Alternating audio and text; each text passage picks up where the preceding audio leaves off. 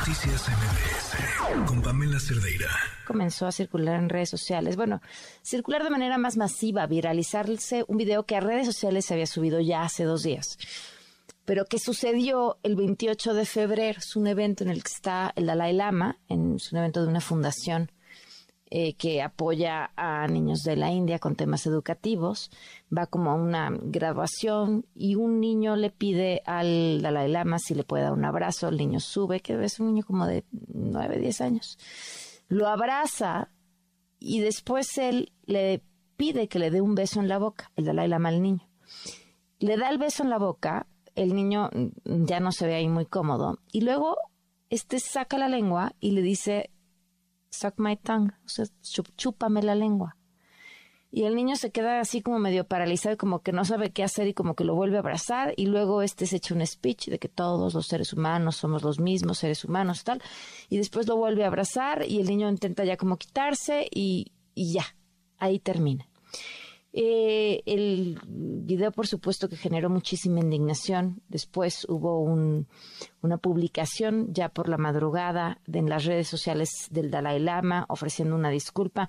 No he leído en mi vida peor disculpa. Y es que, a ver, no hay disculpa para el abuso sexual, pero lo que está redactado está ahí redactado con las patas.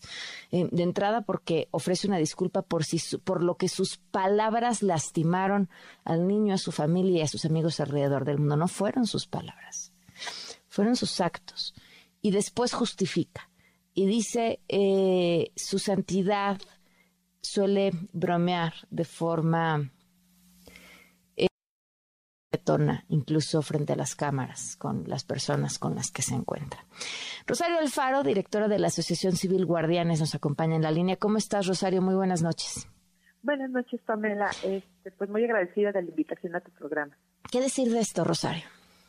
Pues la verdad es que como tú dices, pues este es un tema que a todos nos indigna, dado también de que de las personas que tienen una un, carácter espiritual o moral ante los demás, pues esperamos que tengan un mejor conocimiento y un mejor manejo del buen trato hacia niñas y niños.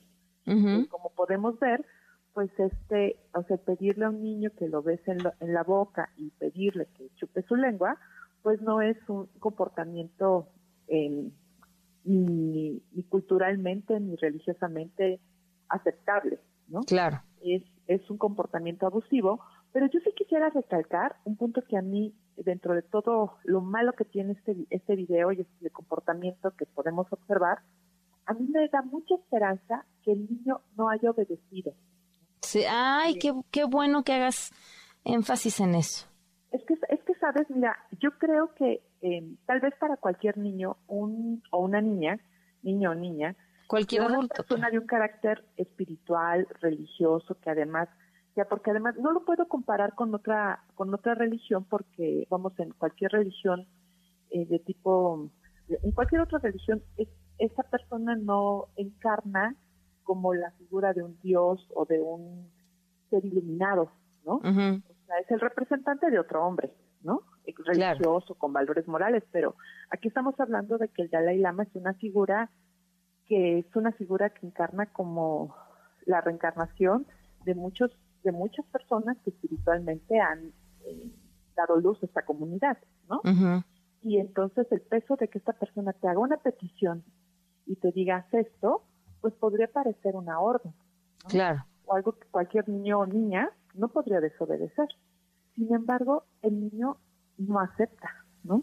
O sea, eso a mí me da mucha esperanza porque quiere decir que si seguimos haciendo este tipo de, educación en niñas y niños y volvemos a niñas y niños más seguros y les damos herramientas para reconocer una caricia de ternura de una caricia erótica, vamos a encontrar más comportamientos como este.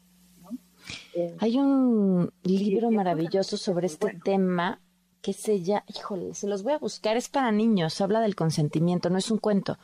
Explica perfectamente y de forma muy clara a niños, yo creo que desde seis años, qué es el consentimiento y por, y por qué lo puedes negar, ¿no? ¿Por qué puedes decir no? Además, los niños y las niñas no tienen la capacidad para dar su consentimiento en esto, ¿me explico? Porque no entienden el problema que tenemos los adultos es que a veces queremos hacer una reducción de la sexualidad adulta a la sexualidad infantil Y la sexualidad infantil es muy diferente. Los niños evidentemente buscan cariño, ternura, comprensión, seguridad, afecto, pero no están buscando una caricia erótica.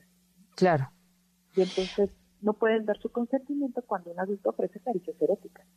¿Cómo, cómo podemos identificar eh, cuando un niño o una niña está siendo víctima de abuso? Mira, eh, lo primero que podemos observar es un cambio de comportamiento drástico en las cosas que a las niñas y los niños les gustaban antes, con las que ahora pueden, incluso cosas que antes eran sus favoritas, ya no quererlas hacer. También encontramos que empiezan a tener apatía hacia ciertas actividades que antes disfrutaban y que gozaban o se divertían con ellas. Eh, podemos también encontrar todo lo que significa violencia sexual en la infancia, generalmente como las niñas y los niños no lo pueden entender. Y esto pasa en sus cuerpos, lo que genera es un asunto como de mucha disociación con su cuerpo y sus emociones, lo que genera trastornos de la alimentación, trastornos del sueño, trastornos del estado de ánimo.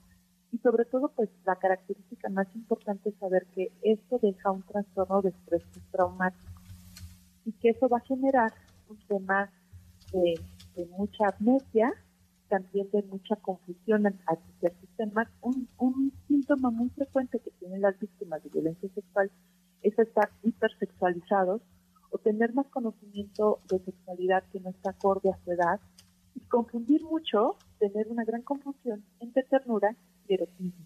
Eso nos puede este, pues hacer ver que una niña niña está sintiendo algo que no es muy adecuado. Por ejemplo, muchas veces los niños empiezan a tener juegos eróticos con sus juguetes o juegos eróticos con otras niñas y niños que también juegan con ellos. Ok, esa sería una gran señal de alerta. Si las identificamos, ¿qué hacemos? Eh, mira, eh, lo primero es mantener la calma, ¿no? Eso es, eso es lo primero. O sea, eh, muchas, muchas personas cuando lo vemos, pues evidentemente nos preocupamos y, actuamos por miedo. Y el consejo principal que nosotros damos en Guardianes es que para prevenir esto se necesitan emociones más eh, conscientes, ¿no? Entonces, mira, lo primero es que yo podría eh, proponerles a, papás y mamás que cuando ven estos síntomas, tomen calma, intenten escuchar a las niñas y a los niños. No, una niña y niño no va a darnos un discurso del abuso que sufre porque no tiene un lenguaje para hacerlo, ¿no? pero que observemos cosas que diga como que ya no quiere jugar con ciertas personas, que no le gusta cómo lo trata algún tío, abuelo, su, mismo papá o algún familiar cercano, o puede ser también una persona adulta que dentro de su círculo de confianza esté cercano a él. Eh, hay que eh, intentar normalizar las emociones que tenga, porque, por ejemplo, puede, puede mostrar mucho enojo, rabia, culpa. Eh, hay que intentar ver esas emociones porque vienen si ya estamos hablando de que eh, nos estamos dando cuenta que tiene muchos de estos síntomas, que no quiere comer, que no duerme bien, que ya no juega, hay que buscar ayuda profesional, ¿no? Em, pueden llamarnos a guardianes, pueden buscarnos a nosotros, que nos pueden encontrar en nuestra página web que es www.guardianes.org.mx o a nuestro teléfono que es 55 36 18 02 40 o en nuestras redes sociales que somos Guardianes MX, tanto en Twitter como en Facebook, o Guardianes-MX en Instagram. Y nosotros con mucho gusto podemos eh, asesorarlos. Y nosotros no podemos, con este caso, podemos canalizarlo con alguna de las instituciones que tenemos relación que se dedican a lo mismo que nosotros y podemos este, acompañarlos. Yo quisiera decirles a todas las personas que nos escuchan que si esto se atiende a tiempo, no tiene por qué dejarse secuelas graves.